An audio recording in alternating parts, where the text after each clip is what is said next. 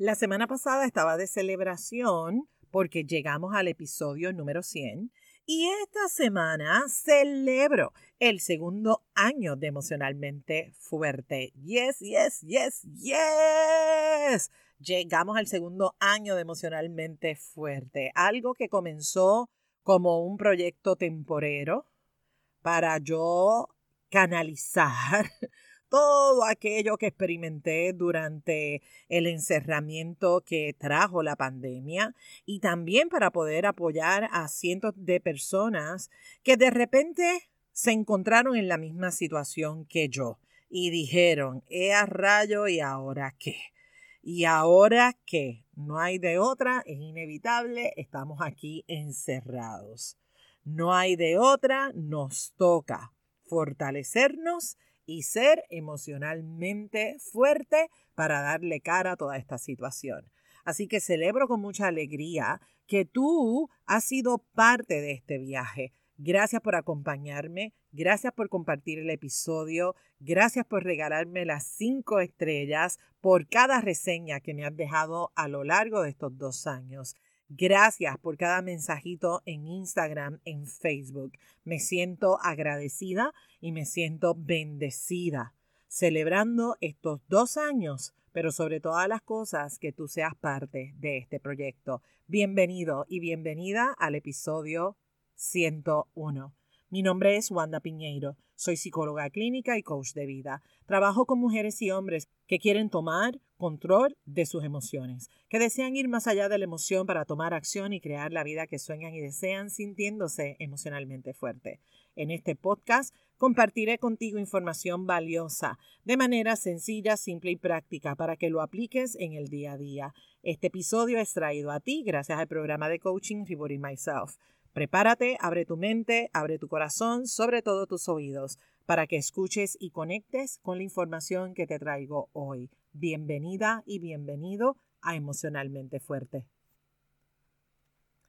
La semana pasada hablé acerca de ocho puntos importantes para mantenernos en forma, para mantenernos emocionalmente fuerte. Y hoy te voy a hablar, o más bien, te voy a proponer que hagas lo que amas, así como me oyes.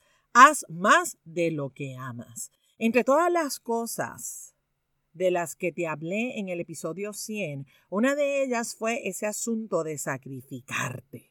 Y cuando tú te sacrificas, aunque sea por una excelente razón, por una buena razón, porque óyeme, no nos encanta sacrificarnos, pero cuando lo hacemos nos justificamos por la decisión y por las acciones que tomamos. Más allá de ver si, si era algo totalmente necesario o no, mi invitación para ti hoy es que comiences a explorar ese tema del autosacrificio, porque cuando estamos en ese, en ese asunto de sacrificarnos, perdemos. Sí, sí, sí, perdemos porque la palabra sacrificar lo dice todo. Si buscas la definición de sacrificar, vas a encontrar que significa renunciar a algo. Renunciar a algo que, que deseas para conseguir algo mejor o para hacer algo que se tiene que hacer, que se debe de hacer. También esa palabra significa hacer algo muy difícil, algo que no te encanta, algo que no te fascina, algo que no te gusta, algo que no es fácil, algo que no es simpático renunciar a una cosa por el beneficio de alguien o renunciar para poder obtener algo, un bien mayor, dice la gente, ¿verdad? Anyways, ¿cómo te sientes cuando sacrificas? ¿Cómo te sientes? A eso es que me refiero. Realmente queremos vivir una vida en sacrificio y vamos de ahí, de sacrificio en sacrificio. Bueno, lo conocemos, conocemos lo que es el sacrificio.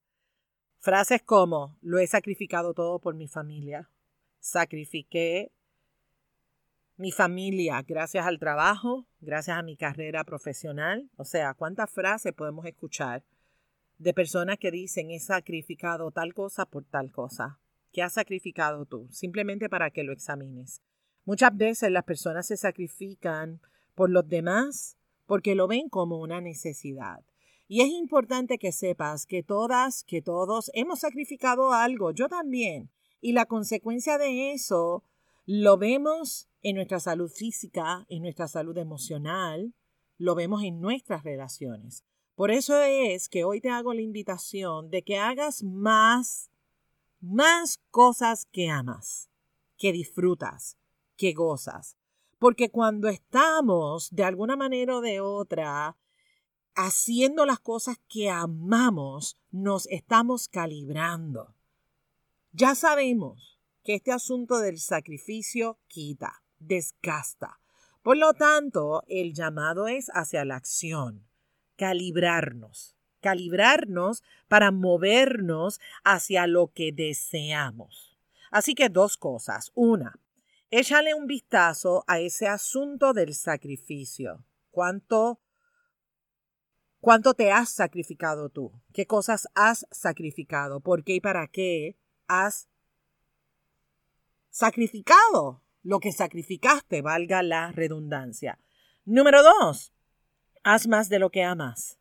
Haz más, más cosas que disfrutas, que gozas, que te hacen sentir felizmente vivo, felizmente viva.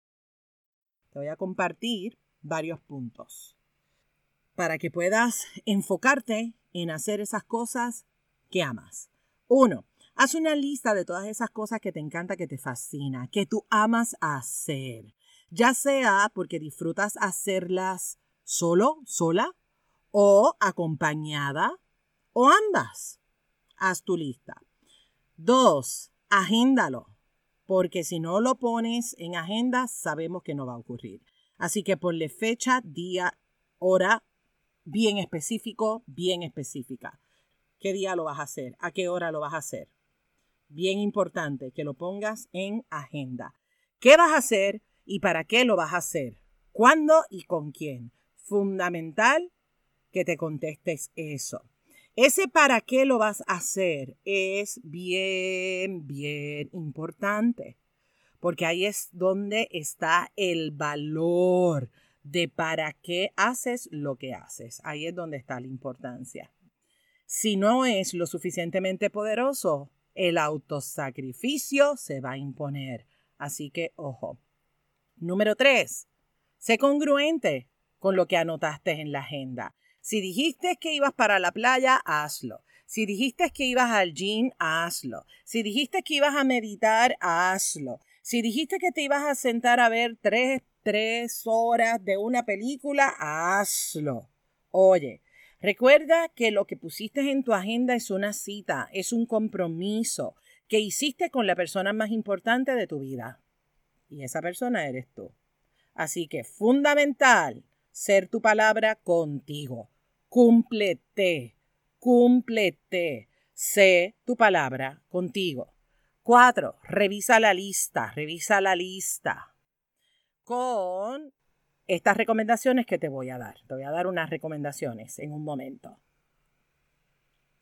Y si una de esas recomendaciones vibra contigo, por supuesto, añádela a tu lista. Aquí te van varias cositas para que tomes en consideración y si las vas a añadir o no en tu lista. Uno, haz un diario de gratitud. Acostúmbrate y que se te haga natural el agradecimiento. Otra recomendación, aparta espacios de distracción, como salidas con tus amigos, con tus amigas, a cenar, a irte de shopping, a simplemente platicar con ellos, con ellas. Agenda espacios de viajes, ya sea que hagas turismo interno o externo, visitas a la playa, Aparta esas horas para irte de la piscina, irte al río, a la alberca, visitar una montaña. Aparta una fecha para irte al spa, para hacerte una pedicura, una manicura, que te haga un masajito. ¿Me entiendes el concepto, cierto? Otra cosa que puedes añadir, número tres, es ese tiempo personal misma con misma, mismo con mismo. Acostúmbrate a tener esos espacios. Y, no te estoy diciendo que separes tres horas para esto. Óyeme, cinco minutitos que tú te puedas parar frente al espejo. Hablarte a ti mismo, hablarte a ti misma y reconocer las cosas hermosas y maravillosas que habitan en ti, que hay en ti. Número cuatro. Separa espacios para descansar, para hacer ejercicio, meditar, darte un gustito, mi gente, date un gustito. Cumple con un antojito que tú tengas. Recomendación número 5, recuerda que es válido pedir ayuda. Es valioso pedir ayuda, dejarte apoyar, dejarte querer, dejarte cuidar. Esto es vital porque cuando no te atreves a pedir apoyo, cuando no te atreves a pedir ayuda, por ahí posiblemente está el autosacrificio. Así que muchas veces no pedimos apoyo porque el autosacrificio está a cargo.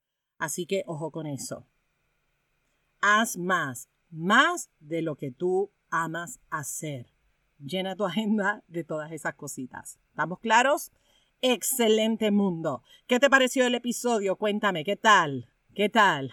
Acompáñame a celebrar el segundo año de Emocionalmente Fuerte. Déjame saber cuál será tu compromiso, eso que amas que vas a hacer más.